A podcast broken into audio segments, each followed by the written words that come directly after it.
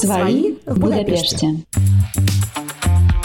Подкаст для тех, кто теперь живет в Будапеште. Сколько стоит жизнь в городе? Как обстоят дела с арендой жилья, транспортом, медициной, социализацией и образованием? В общем, здесь вы найдете много полезной информации о переезде в Будапешт и жизни в Венгрии.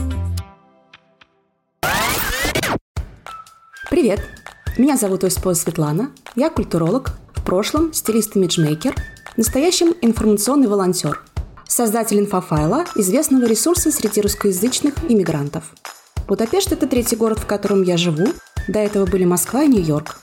Я воспитываю двух дочек, и Будапешт мне кажется очень дружелюбным городом для проживания с детьми. В подкасте «Свои в Будапеште» я рассказываю об особенностях жизни в Венгрии с точки зрения иностранца, чтобы помочь людям при переезде в эту страну. Всем привет! Я Наташа Сокольникова, журналист, волонтер, любительница путешествий, книг и людей – Жила в Сибири, Петербурге и Тбилиси. Однажды, во время путешествия по Европе, я загадала себе переезд в Будапешт. И год назад переехала сюда с мужем и собакой. И почти сразу организовала здесь книжный клуб.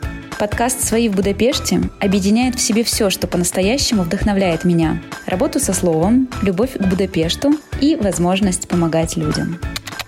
Всем привет, я Кирилл Шиманов, предприниматель и дизайнер из Санкт-Петербурга, основатель студии дизайна под названием «Надо». Когда передо мной встал интересный творческий вызов в городе Будапеште, я решил, что от такого шанса грех отказываться. Вместе с семьей мы переехали в этот замечательный город из Санкт-Петербурга. Новое место, неизвестный язык и культура сподвигли к созданию проекта, который поможет русскоговорящим релакантам.